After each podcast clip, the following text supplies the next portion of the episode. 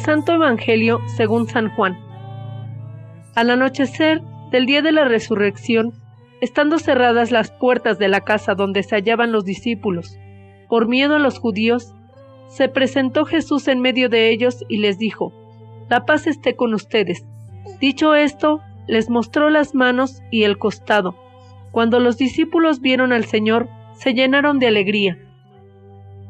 De nuevo les dijo Jesús, La paz esté con ustedes. Como el Padre me ha enviado, así también los envío yo. Después de decir esto, sopló sobre ellos y les dijo, Reciban al Espíritu Santo.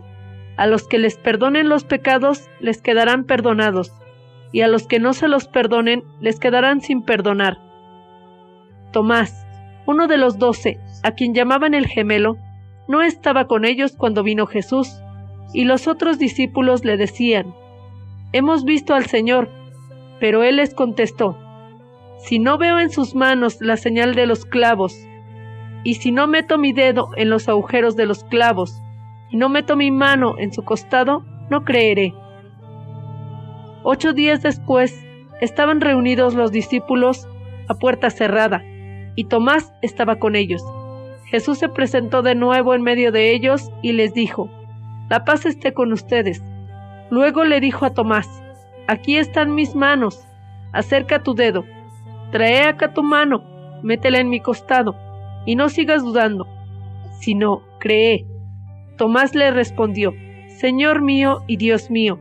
Jesús añadió, Tú crees porque me has visto. Dichosos los que creen sin haber visto. Otras muchas señales milagrosas hizo Jesús en presencia de sus discípulos, pero no están escritas en este libro. Se escribieron estos para que ustedes crean que Jesús es el Mesías, el Hijo de Dios, y para que, creyendo, tengan vida en su nombre. Palabra del Señor.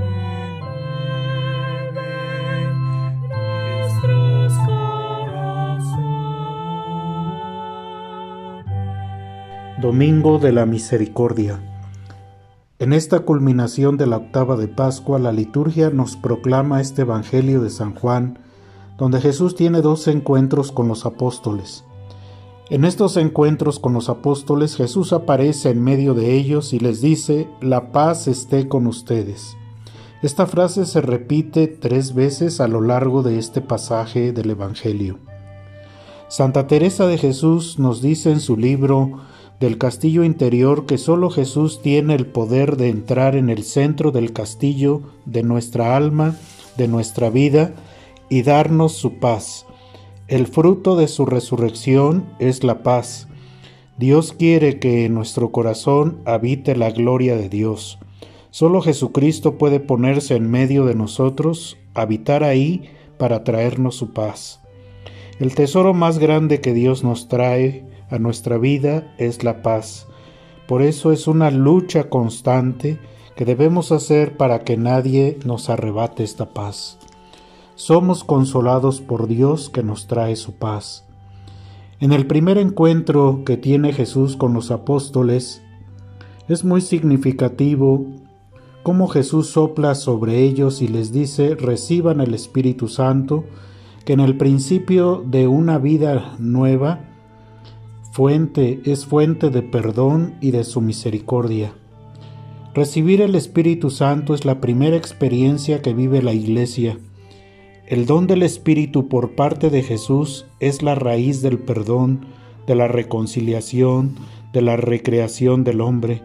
Con el don del Espíritu Santo, Jesús comunicó a los apóstoles y a la Iglesia su vida de resucitado con este don otorga a los apóstoles y a sus sucesores el poder de hacer resurgir a los hombres de la muerte del pecado y hacerlos criaturas nuevas en Cristo, por el sacramento de la reconciliación. De la resurrección de Cristo, San Juan habla del concepto del perdón de los pecados por la acción poderosa del Espíritu Santo. Otro detalle digno de meditar en este domingo de la misericordia es la ausencia de Tomás el mellizo, que al recibir la noticia de que Jesús estuvo con ellos, se nota una resistencia a creer.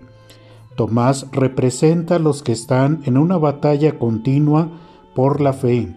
Es un camino de tormentos, de incredulidad. Tomás, con su actitud, hace una búsqueda sincera por la verdad. Si no veo en sus manos la señal de los clavos, y si no meto mi, mano en su costado, no creeré. Hay personas como Santo Tomás, San Agustín y muchos otros que vivieron este tipo de conversión que en verdad fue un proceso complicado. El mérito de Tomás es que se quedó con los apóstoles. Al ver a Jesús y al ver las señales de su pasión, Tomás hace una profunda profesión de fe. Señor mío y Dios mío. Jesús al escuchar esto le dice, Dichosos aquellos sin haber visto. Esta es la auténtica confesión de fe que sólo a ellos, los que lo reconocen, los que no lo han visto, les pertenece, Señor mío y Dios mío. Creo aunque no te he visto. Todos tenemos un poco de Tomás. Jesús tiene paciencia con Tomás. La divina misericordia de Jesús tiene paciencia con él en su mentalidad incrédula. Bendita misericordia de Dios que nos acompaña en las debilidades de nuestra fe, y Dios se muestra misericordioso, su sumamente paciente con nosotros, esperando que lleguemos a ese momento de gracia y reconocer ese tesoro escondido en nosotros. Estamos llamados a ser testigos de la misericordia del resucitado. Dice San Agustín, cuantos en adelante creyeron en él, creyeron sin verle, y su fe tuvo gran mérito para conquistar esa fe, movilizaron únicamente su piadoso corazón y no el corazón y la mano comprobadora. Dichosos aquellos que en el difícil camino de la fe permanecen firmes a sus convicciones cristianas. Quien tiene fe cree que Jesús es el Cristo, el Hijo de Dios. Quien tiene fe en Cristo ama a Dios y cumple sus mandamientos. Quien tiene, quien tiene fe en el resucitado ama también al prójimo por amor a Dios. Y ese amor es y debe de ser siempre misericordioso. Feliz domingo de la Divina Misericordia.